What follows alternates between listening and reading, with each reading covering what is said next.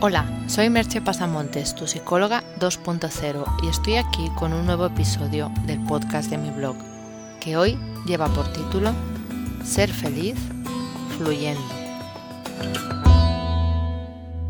En alguna ocasión ya os he hablado de los estados de flujo. Para hacer un poco de memoria sobre el tema, os diré que estar en flujo es un concepto que nace a raíz de las investigaciones del psicólogo Mijail Csikszentmihalyi sobre la felicidad.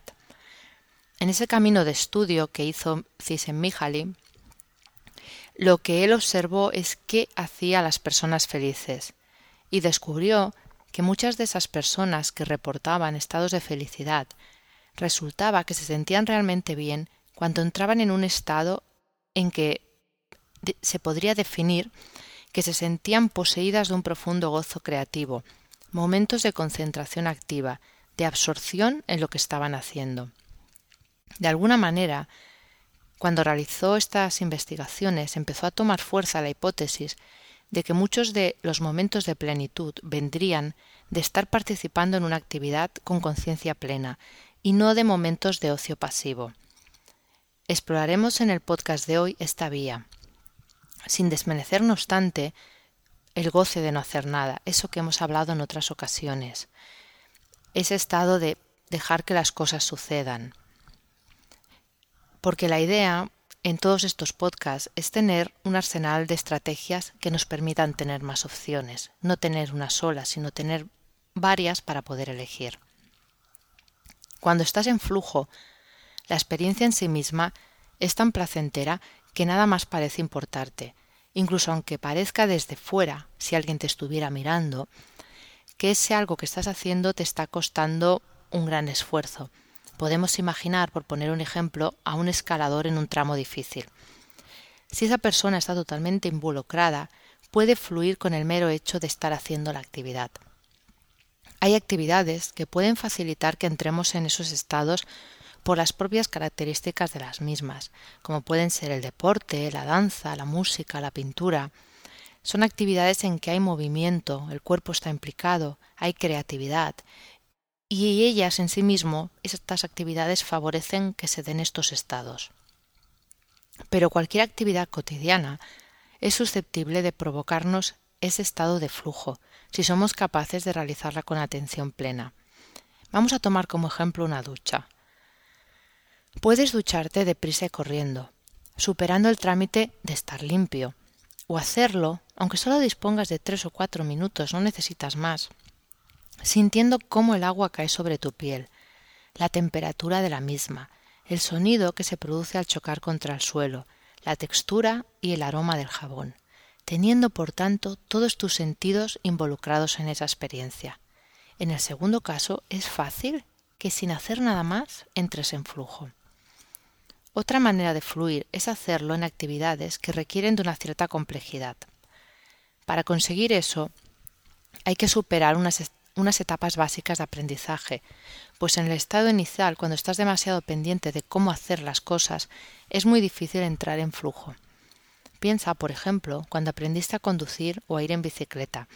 Al principio era complicado, tenías que estar atento a cada uno de los movimientos a realizar. Solo más adelante cuando esos movimientos automatizaron, pudiste empezar a disfrutar de verdad de esa actividad. Me gustaría, para ilustrar mejor esta idea, usar un concepto japonés, que es shuhari, que se aplica sobre todo o viene sobre todo del aikido, que es un arte marcial japonés, pero que me parece que en este caso es muy acertado y muy revelador. Os voy a leer lo que dice el maestro de aikido Endo Seishiro. Es sabido que cuando aprendemos o nos entrenamos en algo, pasamos a través de las etapas de Shu, Ha y Ri. Estas etapas son explicadas de la manera siguiente. En Shu repetimos las formas y nos disciplinamos a nosotros mismos de forma que nuestros cuerpos absorben las formas que nuestros ancestros crearon. Somos fieles a las formas sin desviación. Después, en la etapa de Ha, una vez que nos hemos disciplinado para adquirir formas y movimientos, hacemos innovaciones. En este proceso las formas pueden ser rotas y descartadas. Finalmente, en RI, nosotros nos alejamos completamente de las formas, abrimos la puerta a la creatividad y llegamos a un estado donde actuamos de acuerdo con lo que nuestra mente y nuestro corazón desea, sin obstáculos y superando las leyes. Este proceso en tres fases que nos explica el maestro Endo Sheishiro es una manera de explicar cómo pasamos de la incompetencia inconsciente, es decir, un estado en que no sabemos que no sabemos, a la competencia inconsciente, es decir, un estado en el que somos competentes en algo, pero no tenemos que pensar en ello. Es como cuando hemos citado antes en el ejemplo, ya sabemos conducir. Entonces, en ese nivel ya no tenemos que poner la atención en las instrucciones o pasos a seguir. Es obvio que esto requiere de práctica, y no de un día o dos, sino de bastante tiempo. Ya os he hablado otras veces que hay estudios que apuntan a que llegamos a ser expertos en algo, en una materia, en una disciplina, cuando llevamos aproximadamente unas 10.000 horas de práctica. Para entrar en flujo en actividades de una cierta complejidad, no hace falta pasar por esas 10.000 horas, porque ahí estamos hablando de un nivel de experto. Pero sí que hay que dedicarle tiempo, el suficiente como para que entremos, como dice el maestro Seishiro, en esa fase del RI, dejar de estar pegados a la instrucción y ser creativos. Lo bueno de pasar por ese aprendizaje, de dedicar esas horas, es que tenemos otra vía para entrar en flujo. Ya hemos hablado al principio del podcast de la vía del momento cotidiano, que puede depararnos instantes de, intenso gozo, pero esta otra nos permite hacerlo en un mayor rango de experiencias. Podemos disfrutar en muchas de las actividades en las que participamos, a poco que nos motiven y que les hayamos dedicado el suficiente tiempo para ir cubriendo las etapas de aprendizaje expuestas.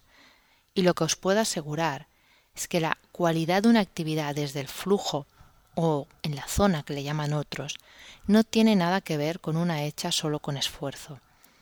En el flujo puede haber esfuerzo, pero es un esfuerzo consciente, conectado e involucrado totalmente en la actividad. Es como un cansancio que no cansa, aunque suene paradójico. Es como estar bailando con la melodía de la vida, vibrando al son del universo. Es perder la noción del tiempo, pero a la vez expandirlo, disfrutarlo, saborearlo. Es dejar de lado el diálogo limitador, ese diálogo interno que a veces nos azuza, para estar presente en el aquí y ahora. ¿No pensáis que eso es un momento de felicidad? Si requieres de mi ayuda para tu vida personal o profesional, contacta conmigo por email en agendamerche.gmail.com o por teléfono en el 664-436-969. Hasta aquí el podcast de hoy y nos escuchamos en el próximo podcast. Bye bye.